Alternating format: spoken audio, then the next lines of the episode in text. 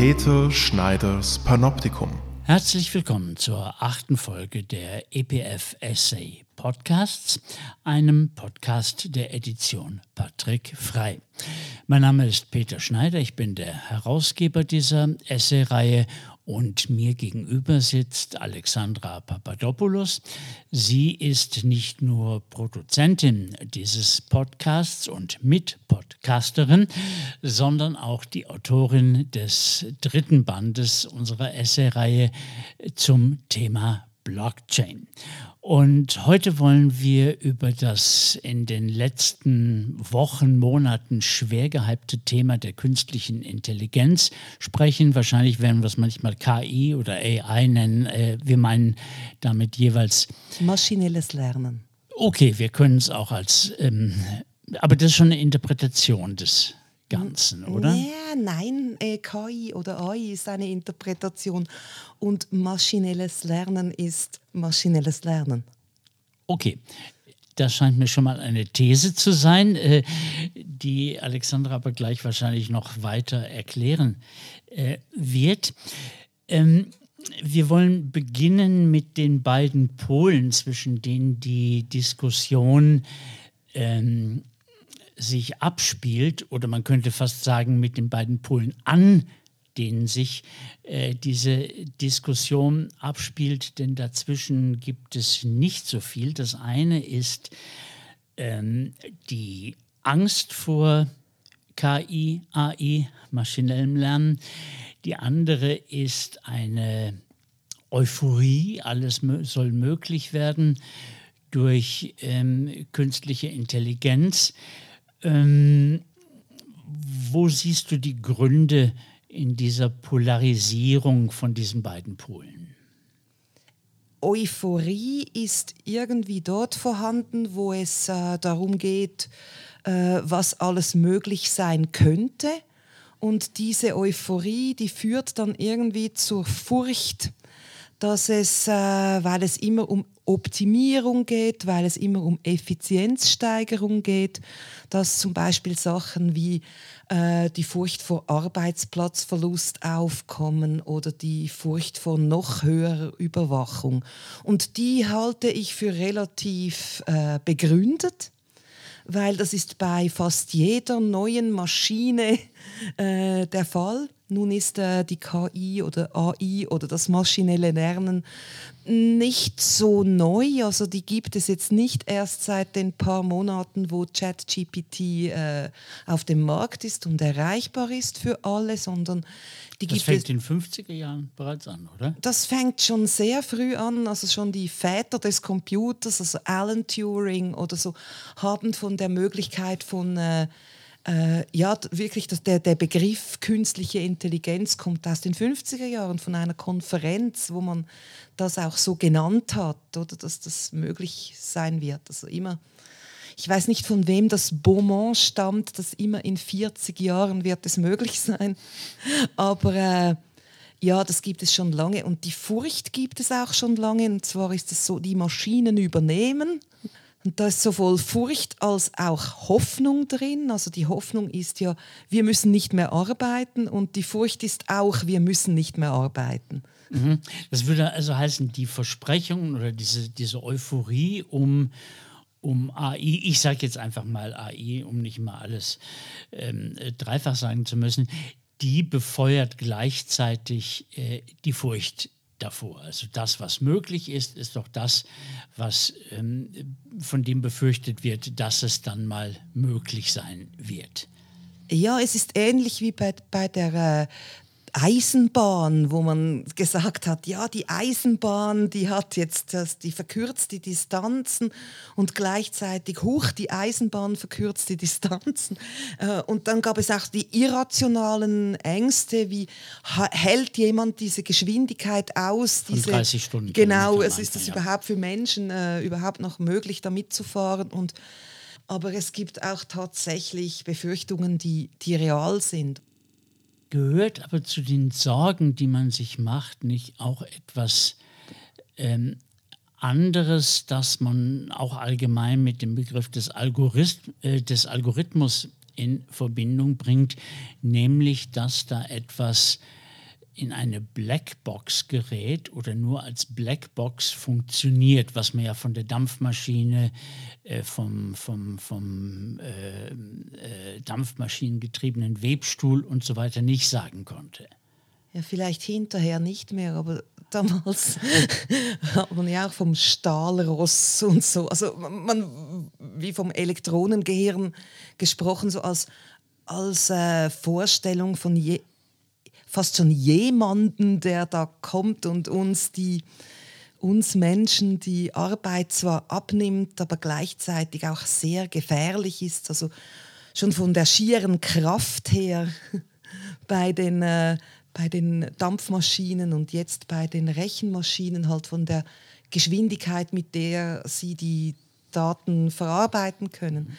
Ich bin nicht sicher, ob es nur die Angst vor der Blackbox ist. Das ist vor allem auch, kann es sein, vor der Angst von, vor Maschinen, die selber was tun, ohne dass wir äh, äh, wissen, was dabei herauskommt oder irgend so, sowas. Oder äh, wir können große Datenmengen analysieren mit äh, maschinellem Lernen. Sie können Muster erkennen in Datenhaufen und äh, es, man fürchtet sich davor, weil man denkt, da da kommt was hoch, wo man so als äh, General Artificial Intelligence bezeichnen könnte. Mhm. Also ich habe die, ich persönlich habe diese Angst jetzt nicht so.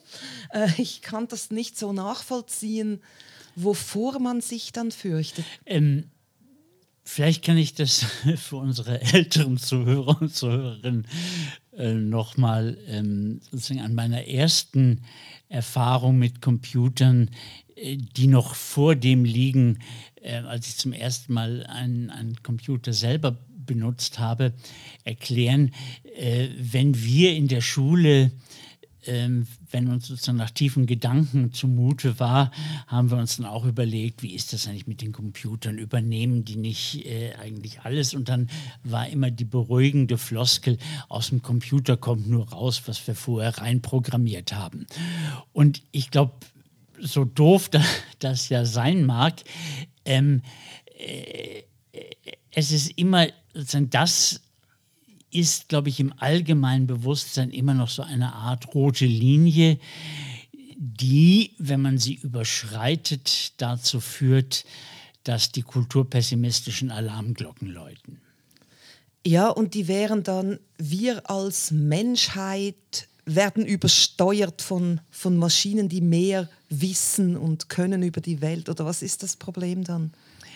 Ja, das Problem ist, äh, dass da nicht einfach Menschen etwas reingetan haben, was für diese Menschen, die es reintun, dann keine Blackbox ist, sondern vielleicht für die anderen. Aber das ist natürlich bei vielem so, das ist beim Automotor äh, in gewissem Maße auch so, sondern dass die Maschine selbstständig etwas dazu tut, anders macht, ähm, eine Autonomie gewinnt, die sich vom Input ähm, abgelöst hat. Also auch in der Kybernetik ist das, das sind ja noch selbst, sich selbst überwachende Systeme, ähm, äh, die aber gar nicht so Blackbox mäßig sind. Also was auch nicht, wenn, wenn eine Temperatur steigt, wird ein Ventil geöffnet und das sind ja so einfache, einfache kybernetische Selbststeuerungsprozesse. Aber ähm, und damit kommen wir jetzt zum Grund, warum das wahrscheinlich so gehypt wird. Ähm, bei ChatGPT scheint ja doch immer etwas herauszukommen, das so nicht gesteuert ist. Oder man könnte auch sagen, um den guten alten Turing-Test nochmal ähm, zu, ähm, zu erwähnen, ähm, es ist dann doch eben näher am an der, am Bestehen des Turing-Tests als bei diesem alten ähm, Gesprächstherapie-Simulationsprogramm von Weizenbaum, äh, äh, der Eliza. Eliza ja. ja, aber es ist ja nicht so, dass äh, wirklich absolut neuartige und kreative Dinge entstehen müssen aus den äh, Chat-GPT-artigen Modellen. Also Geoffrey Hinton, das ist einer der äh, neueren Pioniere der, der äh, künstlichen Intelligenz. Der hat äh, vor kurzem hat er Google verlassen und hat sich jetzt der Kritik der, der KI äh, verschrieben. Ist das der, der gefunden hat, ähm, die entwickeln langsam ein Eigenleben und sein emotionale. Nein, das ist ein anderer. Der, ah, okay. ist, der, der, der war, glaube ich, wirklich ein bisschen komisch, aber das ist der Geoffrey hinten nicht so. Also es ist wirklich einer der, der großen Pioniere der künstlichen Intelligenz und der hat einen äh, Turing Award gewonnen und so viel dazu beigetragen äh, zur Entwicklung der künstlichen Intelligenz. Und der hat dann, ich glaube, angesichts von ChatGPT oder einem ähnlichen Modell, hat der dann äh, das irgendwie äh, gebeten, einen Witz zu erklären. Mhm. Also eine Pointe von einem Witz. Und dann, äh, ich habe vergessen, was für ein Witz das war. Auf jeden Fall äh, hat er dann diese, diese Erklärung, also der kann mir einen Witz erklären, hat er geschlossen, dass das Teil muss wirklich intelligent sein, weil um einen Witz zu erklären, muss man verstehen, was lustig ist. Und äh, um zu verstehen, was, was lustig ist, muss man äh, intelligent sein. Oder? Das hat ihn dazu gebracht, seine These eben, das, das, das ging so ganz nah an dem, was du gesagt hast, kommt nur raus, was man reinschreibt oder äh, ist nicht kreativ also diese These ein bisschen zu variieren und sagt, doch, doch, das ist nicht mehr 40 Jahre äh, away from it now, sondern äh, das ist jetzt der Fall. Also was wie es gibt echte Emergenz. Also wenn ich mich so an meine eben an meine frühen naturwissenschaftlichen Interesse, Interessen erinnere, da gab es immer äh, diese ähm, Versuch, äh, oder man sah so Abbildungen von Versuchen, den Urknall irgendwie nachzubilden. Äh, das war immer so eine Retorte mit, mit irgendwas. Ah ja, das drin. war nicht, das war das Leben. Das Leben, ja. Ja, ja, den, das, ja, ja, ja, ja so mit, mit, mit Blitzen. Mit Blitzen, ja, genau. Okay, okay. Da, da, waren immer zwei so Elektroden eben in dieser Retorte und dann irgend die sogenannte Ursuppe. Und dann hat man da geblitzt Stimmt, es war nicht der Urknall, natürlich. Ähm, der Urknall des Lebens eben. Und dann ging es immer darum, hat man dann schon Eiweiße ähm, durch das Blitzen und diese Matschepampe da irgendwie erzeugen können. Also äh, tatsächlich aus etwas, was ganz etwas anderes ist, etwas zu schaffen, was ganz etwas Neues ist. Also was nicht einfach ähm, mit simpler Chemie simple chemische Transformation zu beschreiben ist. Ja, es ist ja simple chemische Transformation, das Ding mit den Blitzen. Aber ich, ich, ich kann mich auch noch äh, vage an das Ding mit den Blitzen erinnern. Und das ist voll so. Also ich, ich glaube, das hat so ein bisschen diese Anmutung. Ich persönlich glaube jetzt nicht, dass da was ganz Neues daraus entsteht, weil ähm, kommen wir sehr wahrscheinlich noch dazu, weil äh, ChatGPT als Large Language Model einfach die Sprache, unsere Sprache, sehr gut nachbauen kann und, und, und auch so äh, rüberbringen, dass man wirklich das Gefühl bekommt, man spreche mit einem mm, intelligenten Wesen, oder? Und äh, ob das jetzt wirklich intelligent ist oder nicht, das es, es geht um die Furcht, ob es intelligent ist. Und mir kommt das nicht nur so vor wie diese Ursuppe mit den Blitzen, sondern auch äh, wie ein wenig wie vor 20 Jahren gab es mal so einen Artikel, es werde so ein Ding erfunden, das werde die Mobilität völlig verändern. Unsere Städte werden ganz anders aussehen. Eine kalifornische Entwicklung, Wahnsinn. Und ich dachte so, ja, jetzt musst du da investieren, das wird cool. Also die Mobilität würde neu erfunden. Und was war das für ein Ding dann? Ja, da kam dann plötzlich dieser Segway, dieses furchtbare Ding mit den zwei Rädern. Ah ja. Und das war dann so ärmlich. Also da kamen dann diese eigenartigen Menschen mit, mit so Warnwesten und Helmen, die so wie Enten hintereinander her auf der Straße und da wurden immer mehr so Regeln eingeführt, also die hatten immer größere Helme und immer schrillere Gelbwesten und das Ganze sah dann furchtbar aus und da hat nicht viel, ist nicht viel passiert. Oder, und das ist vielleicht bei ChatGPT auch ein wenig so, dass das Versprechen viel, viel krasser ist, als was es dann tatsächlich tut. Oder wir, haben ja schon lange diese, diese Modelle, kennt man aus der äh, Mustererkennung in der Medizin oder vor allem im Finanzwesen oder ist jemand kreditwürdig oder nicht.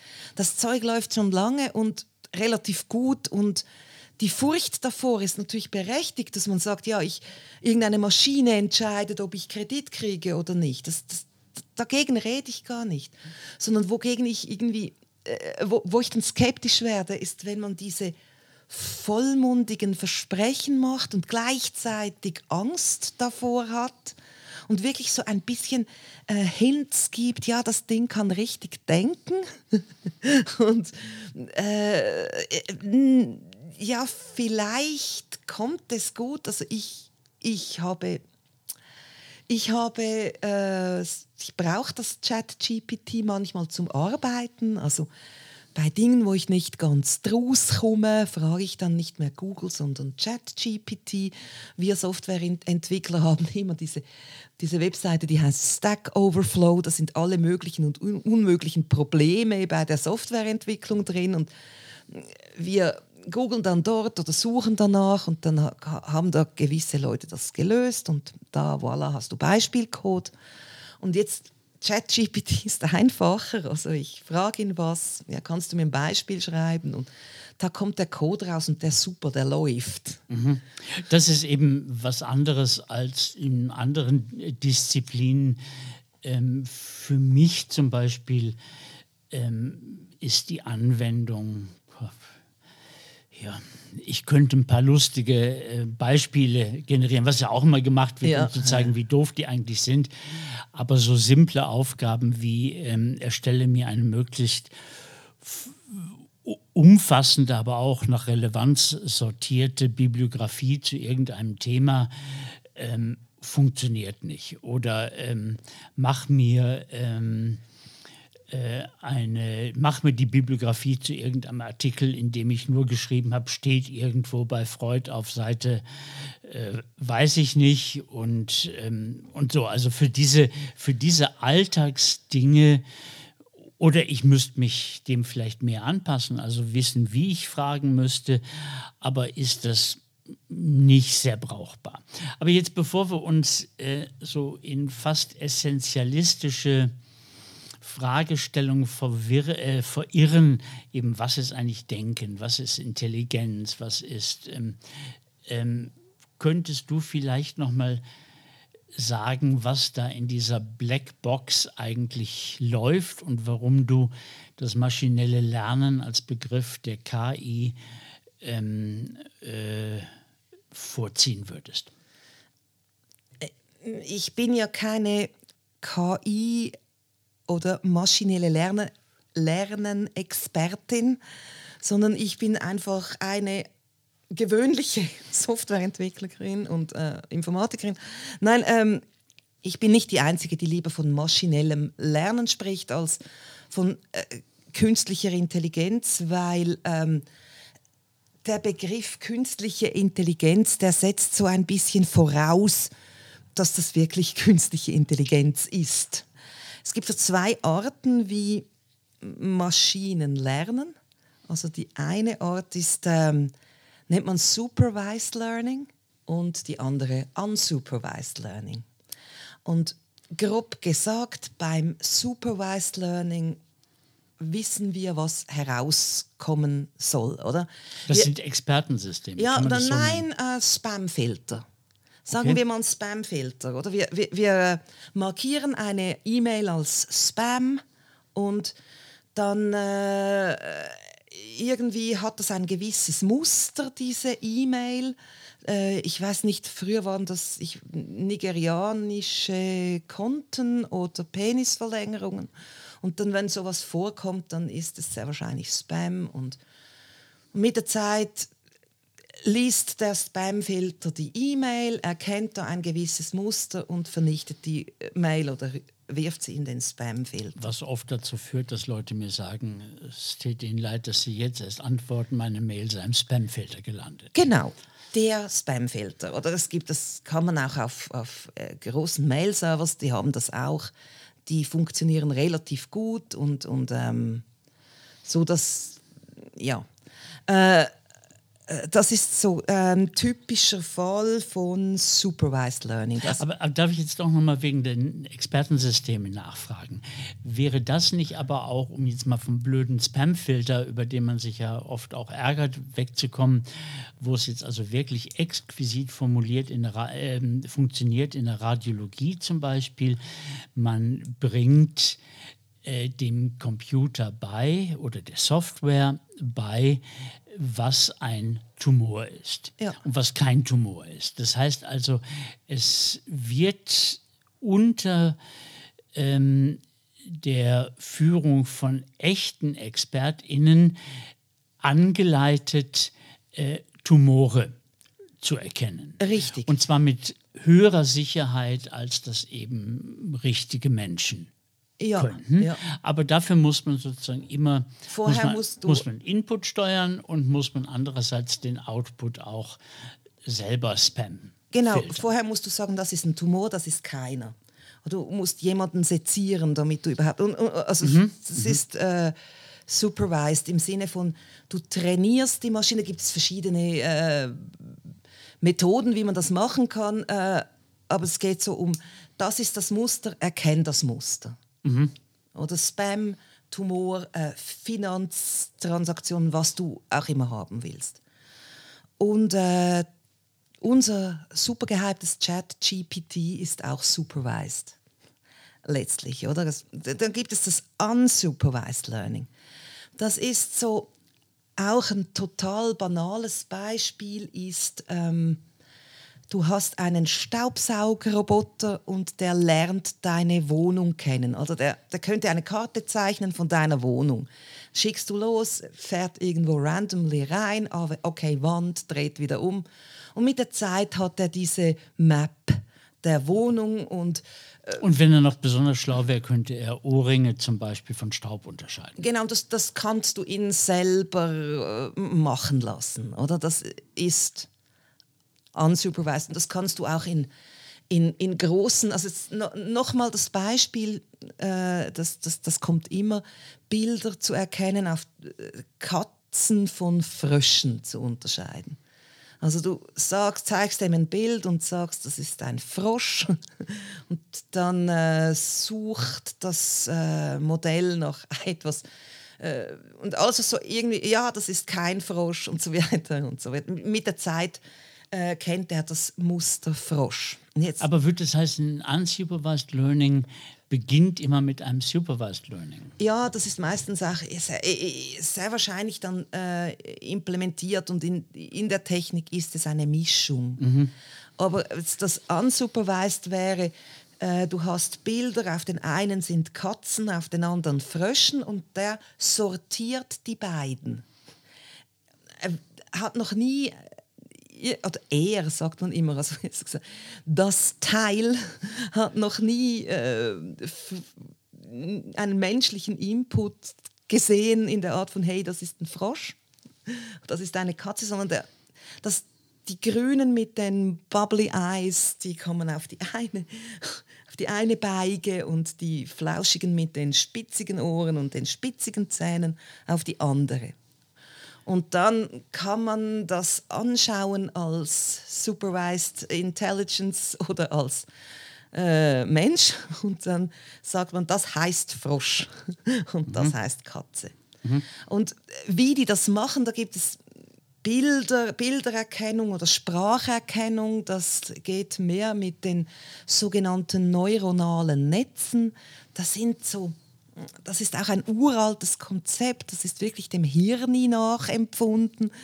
Äh, da hat man Schichten. Die erste Schicht erkennt zum Beispiel die Konturen, mhm. die zweite die Pixelfarbe. Also man muss diese Bilder im ersten Schritt ja dann immer irgendwie so verarbeiten, dass man dann eine quasi statistische Rechnung daraus machen kann. Oder das ist immer der erste Schritt, das Vorbereiten der Daten. Und wenn man das dann hat, dann äh, können die Modelle lernen. Und was ist eine Kante? Ähm, ja. Das klingt, also, oder das ist sehr faszinierend, aber ähm, wenn man, mein Running Gag ist immer, was ist die industrielle Nutzanwendung fürs Ganze? Ähm, äh, man, man kann ja fasziniert äh, davor stehen, dass so ein Teil ähm, unsupervisioniert äh, Frösche und Katzen unterscheiden kann. Aber ähm, ja, außer als Partygag ähm, ist es ja zu nicht viel Nutze. Ähm, oder man könnte sagen, es gibt schon eine industrielle Anwendung. Das, was Tauben, glaube ich, früher mal drauf trainiert wurden, eben die Guten ins Töpfchen und die Schlechten ins Kröpfchen. Also bei, bei, bei Aussortieren zum Beispiel auf einem Fließband, da waren, glaube ich, Tauben noch erfolgreich. Ja, so Pielen irgendwie. Ja, ja. Irgend, irgendwas. Ähm, äh, aber was ja jetzt tatsächlich, ähm, ob sehr viel nutzanwendiger, weiß ich auch nicht, aber was ja sehr faszinierend wäre, wenn man äh, so einem Teil sagen, alle Viecher und Pflanzen und sonst was dieser Welt präsentieren würde mit allen möglichen Daten. Und das Teil würde dann am Schluss so etwas wie das lineische System der Pflanzen ausspucken. Das Ganze eben noch durch DNA-Daten angereichert. Äh, lineisches System gibt es auch noch, aber man könnte dann mal staunen, dass das, dass das auch geht oder vielleicht auch nicht geht, keine Ahnung aber wo man ja ähm, auch Hoffnungen reinsetzt und das wäre der Link zu zwei anderen Podcasts, die wir gemacht haben über psychische Gesundheit. Also was ist überhaupt eine psychische Krankheit?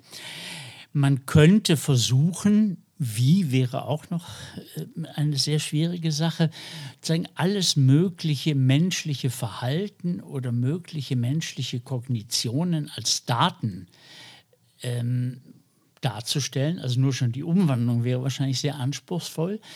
Und dann würde äh, so ein Teil eben erkennen, dass unsere Systematik psychischer Krankheiten, die ja eben auf Symptomen beruht und nicht auf Äthiologie und, und äh, konkreten Entitäten, dass die in mancher Hinsicht geändert werden müsste. Das heißt also, äh, so ein intelligentes Teil würde eine völlig neue oder eine teilweise neue äh, Anordnung äh, von Diagnosen kreieren.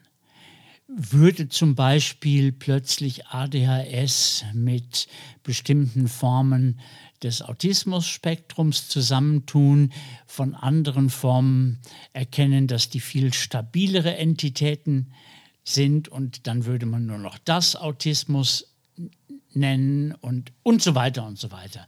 Also sozusagen, äh, das Teil ist, ist gleichzeitig blind und allsehend und würde eben aus dieser, aus diesem Wust von, äh, man könnte sagen, Wahrnehmungseinheiten so etwas wie eine nominalistische Ordnung äh, schaffen und würde auf die Art auch unsere naturalistische Vorstellung, also es gibt die Entitäten wirklich in der Natur und die nominalistische Vorstellung, ähm, die gibt es nur, weil wir sie unterscheiden, zusammenführen und wird diesen vermeintlichen Gegensatz ähm, äh, aufheben. Aufheben, genau, im Hegelschen, Im Hegelschen Sinne. Sinne. Ja, das machen wir. Also wir hören auf mit Podcast, gründen eine Firma und äh, tun das. Aber bevor wir das tun, müssen wir ja sagen, wir müssen ja dann diesen Clustern, die die Maschine dann macht, oder äh, den Namen Autismus oder ADHS oder so etwas geben. Es gibt Cluster von Phänomenen. Sehr wahrscheinlich ginge das, aber wir kämen dann nicht umhin, dann irgendwann mal zu sagen, ja, das ist jetzt abweichend von einer Normalität oder das ist krank. Also die Cut-offs Ja, die müssen die, wir ja. irgendwann mhm. mal doch mhm. noch, ähm, wir als ähm, Menschen oder als andere Modelle von Intelligenz müssten den Ding Namen geben oder den Cluster. Gut, und jetzt geben wir das Versprechen, in 40 Jahren wäre es aber so, dass wir gar nicht die statistischen Cut-off-Werte diesem Teil vorgeben müssten, sondern dass dieses Teil selber dazu in der Lage wäre, alles perfekt zu sortieren, ohne dass etwas Wesentliches übrig bleibt. Dann hätten wir vielleicht nicht beim psychischen Krankheiten vielleicht nicht 500 Kategorien, sondern 700, aber die wären so raffiniert äh, sortiert, dass die tatsächlich eine gewisse, nicht eine gewisse, dass die tatsächlich Trennschärfe hätten. Vielleicht. Also ich kenne mich mit psychischen Krankheiten zu wenig aus, aber. Na gut, das kannst du auf alles jetzt äh, übertragen. Das ist äh, eines dieser. Ja, es wäre auch so ein, auch so ein na, Versprechen. Ich, ja, das Versprechen weiß ich nicht, ob es hält, weil es eben halt immer äh, normal verteilt und flauschig ist. Also jede, jeder Datenhaufen, den man auf diese Art gewinnt, hat, hat ausfranzende Ränder und irgendeinen Median, wo man als halbwegs sicher. Ich glaube. Gut, aber es, man könnte sich ja vorstellen, dass es einen Punkt gibt, wo die Quantität gewissermaßen in Qualität äh, umschlägt. umschlägt und eben das, das Versprechen zum Beispiel der biologischen äh, Psychiatrie, dass man doch Essenzen hinter dieser ähm, Symptomorganisation ähm, äh, findet. Man könnte ja auch sagen, also was wir jetzt im, im, im Chemie-Biologie-Labor der Psychiatrie nicht finden, das finden wir über den heuristischen Umweg der Statistik. Also dann wäre die Statistik einfach die Heuristik, um rauszufinden, ähm, dass es da etwas Gemeinsames auf der, ja, irgendwo, mal Sachebene. Ja, ja irgendwo eine. Also ich, wenn ich dich richtig verstehe, dann willst du quasi aus den, äh, sagen wir mal so, bekannten oder äh, historisch gewachsenen Mustern raus und ein völlig neues Muster erkennen lassen, das dann der Wirklichkeit. Wirklichkeit näher kommt als die verblendete von äh, Menschen äh, aus irgendeinem Grund nicht ganz genau vorgenommene Trennung äh, aufhebt und eben so quasi das Richtige, das Echte. Ja, oder kannst du schlicht sagen, eine, eine viel funktionsfähigere Landkarte. Ja, das ist so wie der Staubsauger, der durchfährt und eine Landkarte von der Wohnung macht. Von der oder? Wohnung macht und dann auch äh, noch Legosteine Ohr ähm, Ohrringe und äh, so nicht saugt, sondern piepst oder die in ein Extrafach, wo man dann immer seine wertvollen Güter einmal im Monat rausholen kann, sortiert. Genau, und dann noch die Unterscheidung macht, ist es wertvoll und nicht. Das geht dann alles in 40 mhm. Jahren. Mhm sind wir genau dort gelandet, wo wir eigentlich nicht landen wollten, nämlich äh, bei dieser Diskussion, ja, was ist Denken und was ist... Äh Aber eben, auch da könnte man sagen, es könnte auch zeigen, wie überflüssig diese Orientierung am Gehirn, an Intelligenz, an Denken ist, weil ähm, eben Mobilität, oder in der Mobilität kann man es gut sehen. Leonardo da Vinci hat das mit den Flugmaschinen ja schon toll gemacht, aber war vermutlich eben, ich kenne mich jetzt da nicht wirklich aus, äh, nur als, als möglicherweise kontrafaktisches Beispiel, war einfach bei, bei den Flugzeugen noch viel zu sehr an den Vögeln orientiert. Also wenn man eben etwas eins zu eins nachbilden will, scheitert es wenn unsere Boeing mit den Flügeln schlagen sollte, äh, gäbe es keine Boeing, sondern man muss irgendwas bei diesen Piepmetzen sich inspirieren lassen oder Präideen nennt das Ludwig Fleck, aber es ganz anders umsetzen. Also von diesem Plan, das menschliche Gehirn an der ETH Lausanne nachzubauen, hat man ja jetzt auch relativ wenig gehört, wo man es auf der, auf der Hardware-Ebene machen wollte. Und eben Mobilität heißt nicht, ähm, äh, einem Auto vier Pferdebeine irgendwie zu implementieren, sondern man muss was von der Schnelligkeit des Pferdes in ganz was anderes. Den Segway. Den Segway, das ist ein Schuss in den Ofen, aber mit der, aber mit der Dampfmaschine ähm, äh, funktioniert es dann. Ja, und ich habe das Gefühl, dass diese Neuclusterung von alten Kategorien äh, super funktioniert, oder? Also ich, ich glaube nicht, dass das derart 40 Jahre ahead utopisch ist. Also wenn jemand die Daten hat, aus denen man dann tatsächlich sowas destillieren kann. Jetzt sind wir beim nächsten Problem ja. eigentlich. Äh, wie, wie kommen wir an die unbiased Daten? Oder wie, wie ja. die Hoffnung wäre ja eben neue Kategorien zu machen aus, aus äh, Phänomenen, die da sind also wie kriegen wir die Daten überhaupt so hin, dass das möglich sein wird? Und ähm, also bei der Theorie von allem, um den Begriff ja, zu nehmen, käme es dann gar nicht so sehr auf die Theorie an.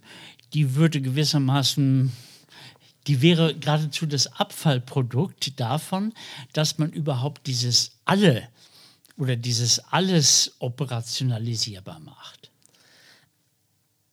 Ja, und dann haben wir was? So etwas wie eine nicht unbedingt mehr physikalische, aber doch so etwas wie eine Art Weltformel. Vielleicht zerfällt das einfach auch in Einzelfänomene. Sehr wahrscheinlich, also wenn wir jetzt da da wirklich diesen Mechanismus, den wir da beschreiben, äh, mit unsupervised und kategorisieren wir, wir das da, da, wird es einen Longtail von Geschichten und Dingen geben, die eben nirgends hinpassen vielleicht oder ja. kurz mal wohin passen und dann wieder nicht mehr oder sich verändern. Ich fürchte, aufgrund der Art, wie diese Modelle gebaut werden müssen, damit sie funktionieren, haben diese äh, haben sie auch etwas sehr Statisches. Also könnten wir auch noch sagen, in 40 Jahren vielleicht nicht mehr, aber ähm, wenn man sich jetzt schon mal überlegt, was wir für Daten brauchen, damit das halbwegs geht, also wie groß die Mengen sein müssten, wie wir eigentlich, um die Weltformel zu destillieren, eigentlich alles, also alles als Daten vorhanden haben müssten, dann von, von unserem Soziologen an der ETH, dem Herrn Helbling, äh, gibt es ja, glaube ich, so eine Art Prognosemodell, der sich vorstellt, ähm, dass man gewiss mal alles, was man in allen Zeitungen lesen kann, speist man da rein.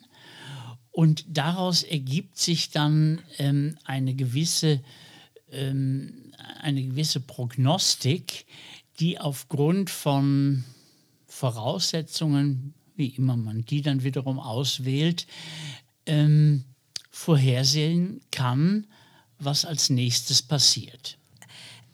Es sind zwei Dinge. Die eine ist ChatGPT und der Hype um diese ähm, ganze Technologie baut auf dem Missverständnis auf, dass ChatGPT ebenso eine Maschine sein könnte, die Prognosen macht oder dass das wirklich nicht mehr 40 Jahre weg ist, sondern jetzt. Die, die Furcht und die Hoffnung, dass sowas geht, Klammer, ich weiß immer noch nicht, warum wir uns fürchten davor, aber gut, ähm, dass sowas geht. Ich glaube, wir fürchten uns vor den falsch positiven Ergebnissen. Ja, sehr wahrscheinlich. Ja, also dass jemand, also, der immer ganz schwarz gekleidet ist, immer Bakunin aus der Bibliothek ausleiht und im Keller ein Chemielabor hat, könnte man sagen, das ist ein gefährlicher ähm, ähm, Anarchist. Man könnte aber auch sagen, ja, das ist ein nerdiger Philosophiestudent, der nebenbei noch naturwissenschaftlichen Interessen nachgeht. Aber wenn du ja von den Diagnosen äh, gesprochen hast, genau das würde ja nicht mehr passieren in einer idealen Welt mit einem idealen unsupervised Modell, das Cluster macht, würde das nicht mehr passieren. Würde man erkennen, dass das ein ganz harmloser, netter Mensch total ist. Total und, und, und die, die, die Säcke raufbringt und man davor keine Angst mhm. haben muss. Mhm. Oder? Das wäre ja dann super weg. Also die ganzen menschlichen Vorurteile wären wären unmöglich. Man könnte das Teil auch immer nehmen zum Beweisen. Nein, ich bin eigentlich eine ganz nette, obwohl ich einen Kapuzenpulli anhabe. Also, äh, das, das, ist. Fürchtet man sich dann vor dem, dass es so vorhersehbar ist? Alles vorhersehbar sein könnte. Jetzt ist natürlich auch wieder die Frage, der Vorhersehbarkeit, also das würde ja auch wieder, da kämen wir sozusagen auf dem Umweg der Statistik, die ja sozusagen unsere deterministischen Vorstellungen ähm, äh, der Welt äh, aufgelöst hat. Jetzt kommt ein kleiner Werbeeinblender. Wir werden äh, als einen der nächsten Bände in der Reihe noch Ian Hackings äh, ähm, The Taming of Chance in deutscher Übersetzung äh, publizieren. Ähm, in dem Buch geht es eben um diese, diese Frage, was leistet äh, die Statistik und zum einen eben löst sie das deterministische Weltbild an, zum anderen wird sie aber auch als eine neue Form von Determinismus mhm. aufgefasst, also zum Beispiel in der Frage, können wir überhaupt noch äh, Verbrecher bestrafen, weil äh, die Statistik ähm, führt ja dazu, dass 10 Prozent aller Menschen kriminell werden können. Und jetzt hat die Statistik halt diese armen Menschen zu Schuldigen gemacht, die erfüllen eigentlich nur unser statistisches Soll. Also diese Art wie Determinismus und Indeterminismus ähm, ineinander spielen, kann man vielleicht auch beim, beim, beim maschinellen Lernen gut in, in, in, seiner, in seiner Ambivalenz sehen. Also einerseits haben wir nicht mehr diesen klaren Determinismus, andererseits eben, wenn die Kategorien so absolut trennscharf sind, ähm, kommt es ja schon, werden die gewissermaßen die, die Daten, die da reingehen oder die neu gebildeten Kategorien, werden dann fast wieder wie Billardkugeln im alten Newtonschen Determinismus. Also der Unterschied zwischen in Anführungszeichen gewöhnlicher Statistik und unsupervised Learning ist nur so ein bisschen Effizienz. Oder wir haben ja die Methoden, etwas statistisch zu erfassen, gibt es schon länger, also was Hacking beschreibt und so weiter. Und jetzt haben wir die äh, Möglichkeit, aus einem Riesendatenhaufen oder den, die Müllhalde quasi selber sich sortieren zu lassen. Und das bringt eigentlich an Neuem sehr wahrscheinlich die Effizienz, mit der es gemacht wird, oder? Also du sagst ja dann noch, ja, indem sie die Cluster bildet, operationalisiert sie sich selber, oder? Mhm. Äh, das muss man dann nicht mehr, äh, man muss hinterher dann die Kategorien machen, nicht vorher. Das ändert, was ändert das? Nichts. Also ich glaube nichts.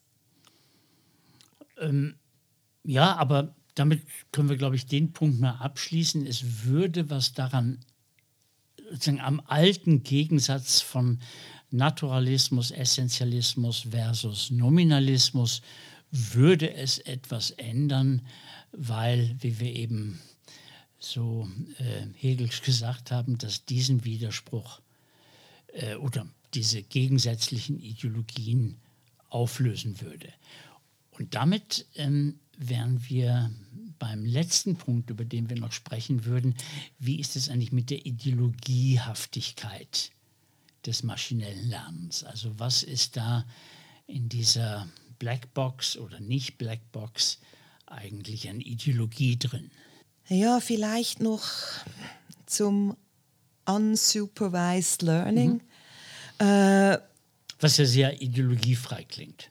äh, ist aber äh, die Art, wie zum Beispiel äh, Chat-GPT-Modelle trainiert worden sind.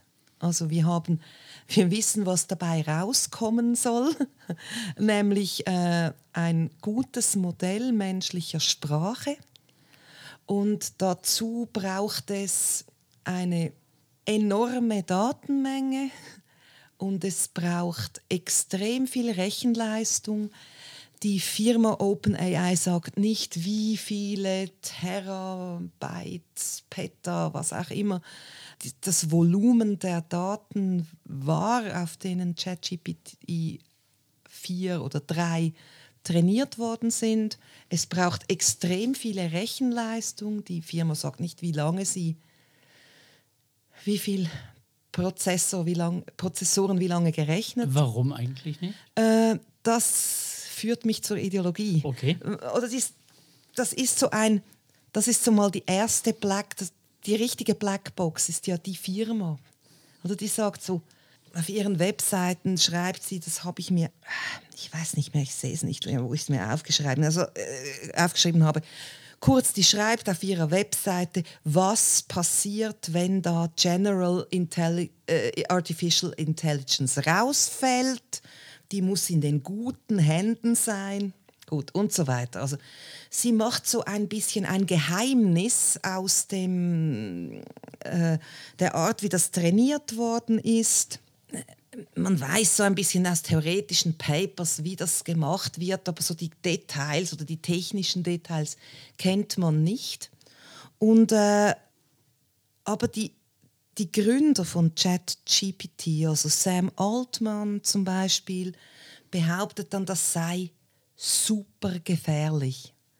Also wenn das in die falschen Hände gerät, und das ist ein bisschen ja, schmöckst braten, oder mhm. wenn das in die falschen Hände gerät, wird das ganz schlimm. Also äh, Sam Altman war ein Doktorand von diesem Geoffrey Hinton und ähm, die, die, die, sagen dann zuerst, es ist so wie bei der Atombombe. Also da gab es diese Genies, die herausgefunden haben, äh, wie man die Kernspaltung äh, anzündet, ich habe keine Ahnung, äh, startet. startet und, ja. und ähm, wie man da eine Art, das, das, das sei furchtbar oder natürlich ist auch furchtbar und Gott sei Dank hatten sie die Technologie vor den Nazis und so weiter, aber gut. Sie vergleichen sich also mit, mit den äh, Erfinderinnen und Erfindern der Atombombe und machen daraus auch ein bisschen ein Hype. Und die Frage ist, einerseits braucht es, um ein funktionierendes Modell heute und nicht in 40 Jahren zu machen, sehr viel Geld und sehr viele Ressourcen. Also es geht nicht so wie bei den letzten Hypes wie PCs oder äh, äh, ich weiß auch nicht mehr. Dem Internet kann nicht jede und jeder, sondern da, dafür braucht es große, mit sehr viel Venture-Kapital äh, versehene Firmen. Und ähm, das ist halt eine Blase von, von Menschen, äh, die ja so eine ganz spezielle äh, Idee von, von Zukunft haben, so ein bisschen von Science Fiction inspiriert sind und gleichzeitig auch von der Möglichkeit, von großem Reichtum und so. Also es gibt so ähm, Adrian Daub zum Beispiel, der hat das Buch geschrieben, was das Valley Denken nennt. Mhm. Also der, der, der, beschreibt, was dazu gehört zu diesen äh, Silicon Valley Ideologen. Und jetzt, ich komme darauf, weil ich das Bitcoin-Buch geschrieben habe. Also der Hype von Bitcoin ist vorbei. Also wie vor 40 Jahren, glaube ich, war der KI-Winter. Also das ging dann lange nichts mehr. Jetzt mhm. sind wir im Krypto-Winter. Aber eigentlich äh, wird das ganz toll mal. Und diese Ideologie ist auch super. So, so, so äh, kennt man von, von Musk, so die äh, Technikfreundlichkeit, wo eigentlich ganz erfrischend war am Anfang. Ja, die ja was Sympathisches hat gegenüber dem Staub Ja, des ja, Kultur- und und, Technikpessimismus. Das, das, das, das war ja irgendwie eigentlich super. Ja, jetzt kommt er und baut mal endlich diese scheiß Elektroautos und so. Das, das, das hat ja noch, noch eine äh, nice Art, aber dann kippt es so um in einen äh, so männlich rechts speziell seltsam Äh, mir kommt es vor, als wäre die Ideologie dahinter. Für was braucht es riesige Konzerne und Milliardäre? Ja, eben, damit da jemand mal Ärmel nach hinten und anpackt und das macht. Und das, glaube ich, hat fast schon eine ideologische Komponente. Wir sind weg von diesen kleinen PCs, wo jetzt jeder seine App machen kann und jede ihre Webseite, sondern wir sind wieder in den zentralistischen großen Konzernen drin, die ihre Modelle haben und wehe, die sind Open Source, weil dann werden die noch, äh, noch böser und die müssen, die müssen wir regulieren. Ja, also eine Ayn Rand Utopie, also was wäre eben, wenn die Milliardäre streiken würden, Ja. wir fielen zurück in die Steinzeit sozusagen. Ja, und es ist so, auch die Angst vor dem Arbeitsplatzverlust, das wird ja auch von diesen Leuten groß. Also diese Leute, das ist eben Sam Altman, und, und wo, wo- über seine eigene Maschine spricht, als wäre sie ein Monster. also äh, d- diese, diese Furcht vor, äh, würde ja niemand investieren in eine Maschine, die keine Arbeitsplätze vernichtet, oder? Weil wir sind ja nicht blöd. Ja, es wäre tatsächlich äh, eine etwas seltsame ja, das, äh, Idee, äh, Maschinen zu erfinden, die möglichst viele Leute beschäftigen, indem da in jeder Sekunde irgendwas geschraubt, gefüllt Genau, oder und alle was. so knurps Genau, an ja, einem. Fließband stehen und äh, 7,8 Stunden und so. Nein, sondern das ist wieder wie, wird, wird alles verändern, wird alles wegfegen. Und das ist natürlich auch Marketing, oder? Weil eben, wer investiert in was, das keine Arbeitsplätze vernichtet? Und dann ähm, kommt mir da immer in den Sinn, das war vor, vor ein paar Jahren, vor zehn Jahren gab es schon so ein Paper, äh, wir werden alle abgelöst von Robotern und wir brauchen unbedingt ein, äh, äh, wie heißt das, universelles, nein, bedingungsloses Grundeinkommen.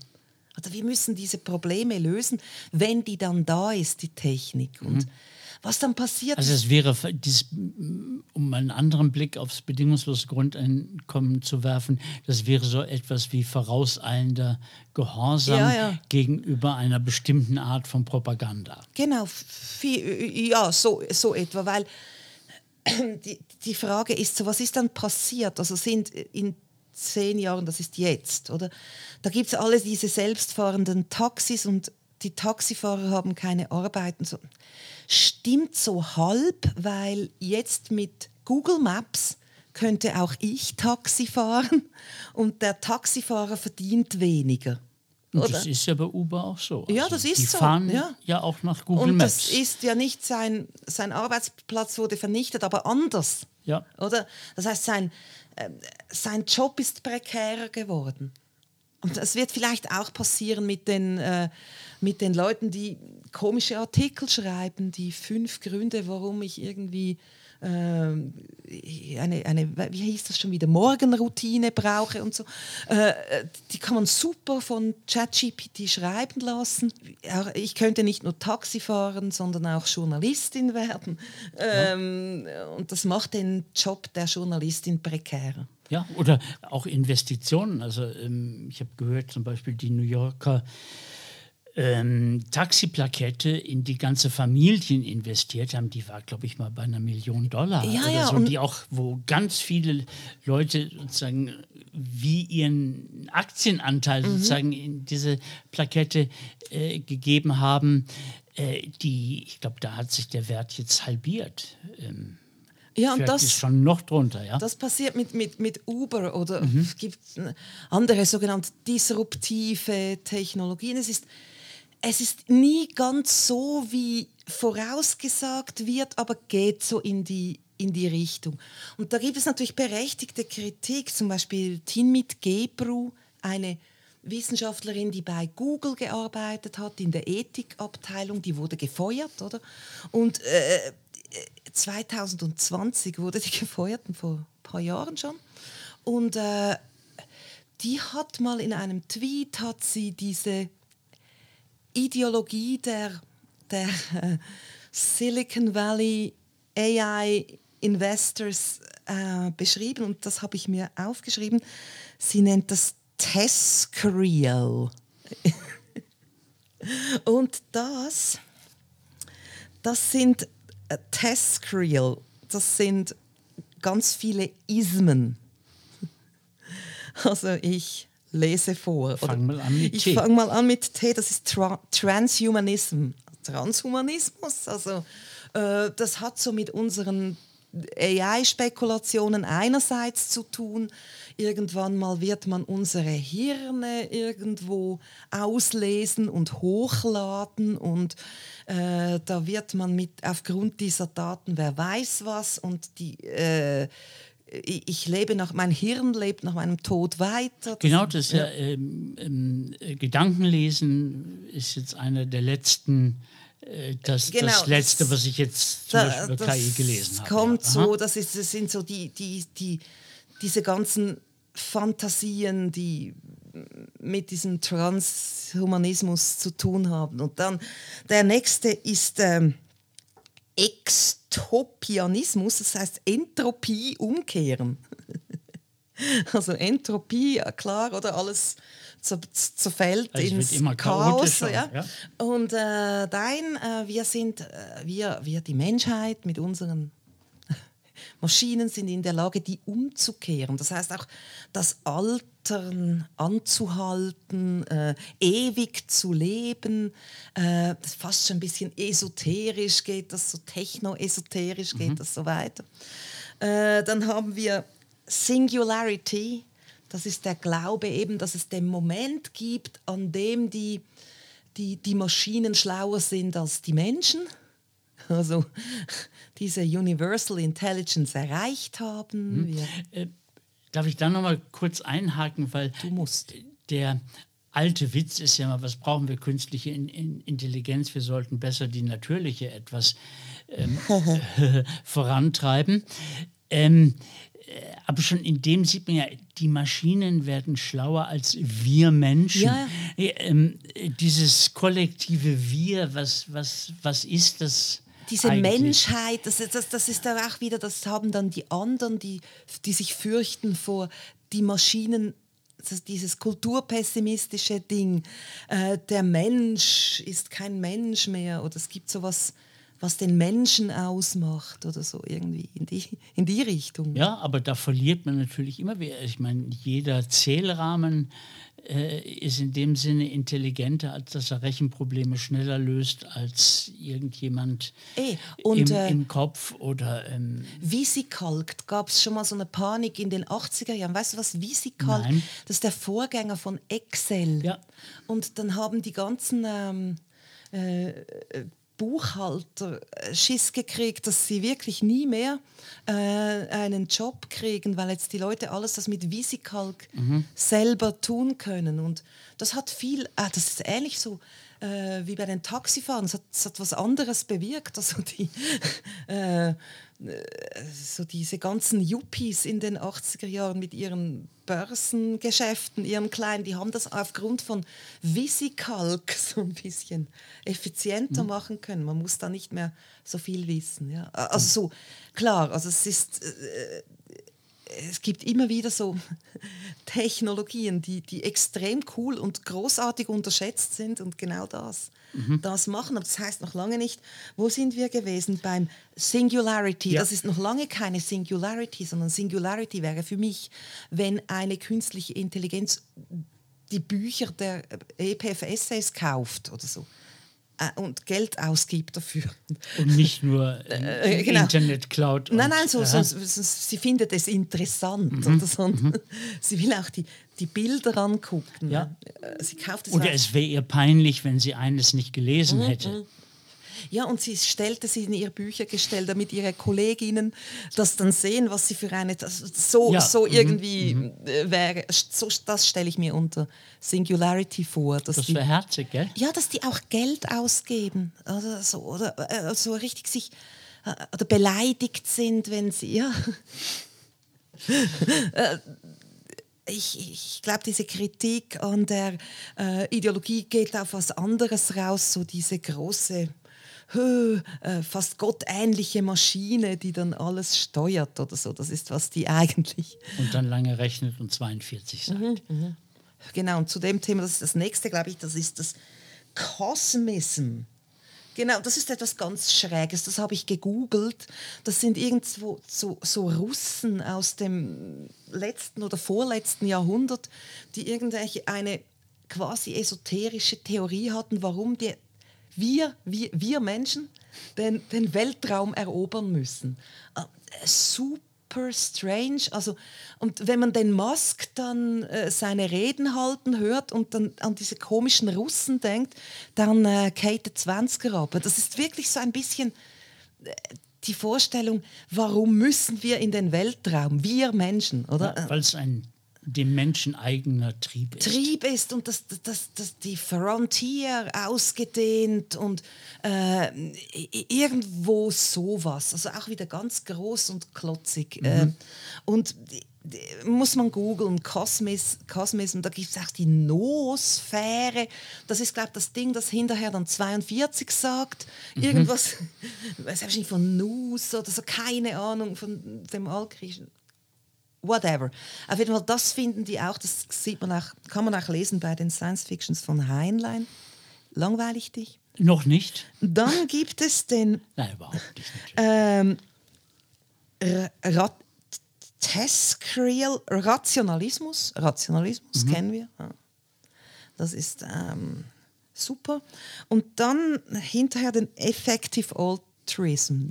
Yeah. Was ja vermutlich mit dem Rationalismus Rationalismus zusammen, zusammenhängt. ja, ja. Das ist sozusagen die ethische, könnte sagen, die ethische Variante eines umfassenden Rationalismus. Also der, ich bin nicht sicher, ob dieser Sam Altman auch so wie Bankman Fried ein Anhänger, Bankman Fried, das ist der Krypto-Exchange-Gründer, der jetzt im Knast sitzt, weil er äh, seine Kundinnen und Kunden betrogen hat. Äh, der, der war so ein ganz berühmter äh, Effective Altruist. Also der hat dann Also vielleicht noch zum, zum Sagen, für die, denen das kein Begriff ist ähm, und auch diesen Kipp sozusagen in die Finanzwirtschaft. Also es äh, ist doch viel effektiver, als wenn ich wie Mutter Teresa ähm, Verbände in Indien wechsle, dass ich ins äh, Finanzbusiness einsteige und ganz, ganz, ganz viel Geld mache, mit dem ich dann ganz, ganz vielen Menschen ähm, helfen kann, also ein maximales Gut für eine maximale Anzahl äh, von Menschen. Das ist so die vielleicht geläufigste Spielart des ähm. Altruismus. ja, und es ist so optimiert. Das hat Das ist mit- Utilitarismus. Ja, es hat auch sagen, mit ja. diesem se ja, Selbstoptimierten zu tun. Also man muss seine Zeit gut einteilen, damit man optimal utilitaristisch in der Welt wirken kann. Ja. Also das ist ähm, eben, ich bin nicht sicher, ob dieser äh, Sam Altman, der OpenAI gegründet hat, der hat ja noch eine zweite Firma, die heißt WorldCoin. Das ist ein Coin und der Also auch eine Kryptowährung. ja, eine, ähm, der, der, der scannt die Irissen mit einem Orb. Und äh, damit will er dann, äh, ich muss da leider abschweifen, weil das ist irre. Schweif. Also der hat so ein Orb, der wurde designt von dem Typen, der das iPhone designt hat, glaubst Bin nicht ganz sicher. Also so ein, so ein rundes Ding, drin ist ein Iris-Scanner.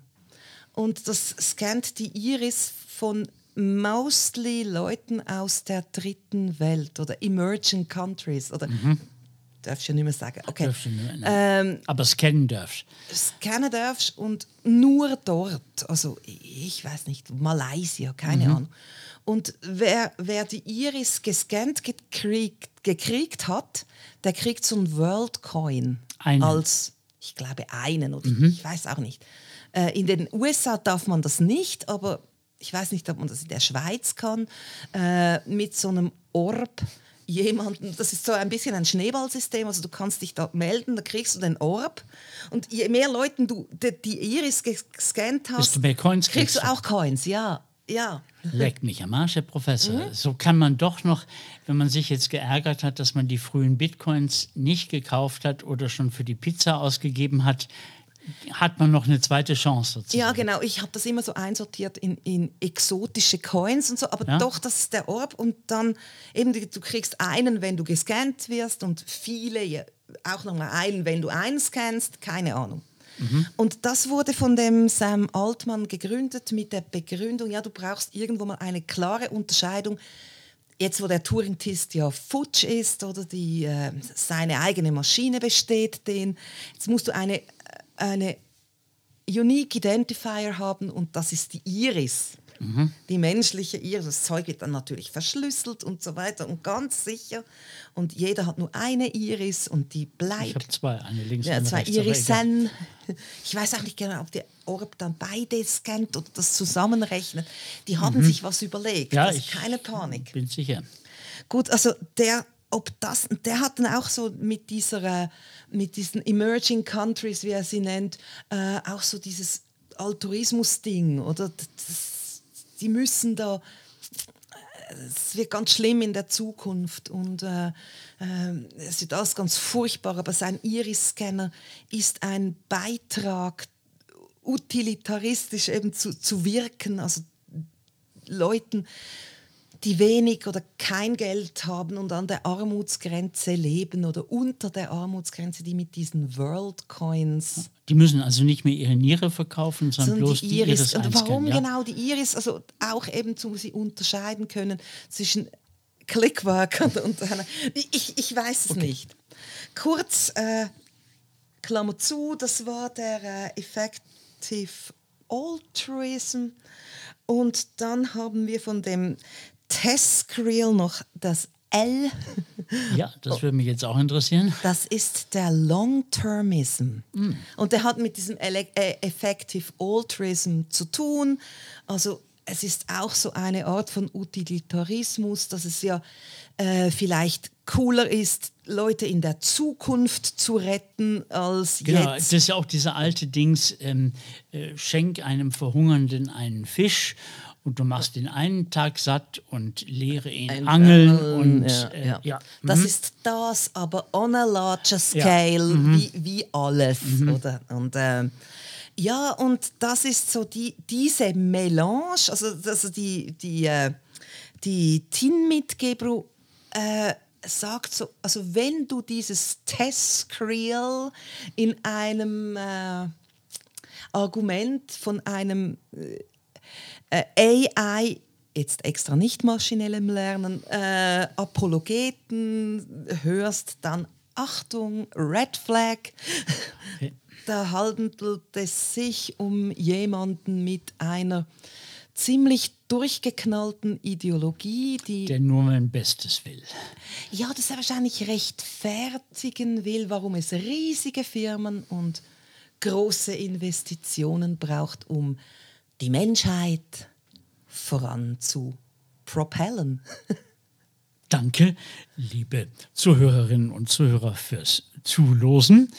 Für unsere deutschen ähm, HörerInnen, äh, zulosen heißt so viel wie zuhören, aber wir bringen immer etwas den helvetistischen Charme krampfhaft ein. Äh, das war's mit der achten Folge unseres Podcasts zum Thema ähm, äh, künstliche Intelligenz, Artificial Intelligence, maschinelles Lernen mit Alexandra Papadopoulos und mir, Peter Schneider. Bis zum nächsten Mal.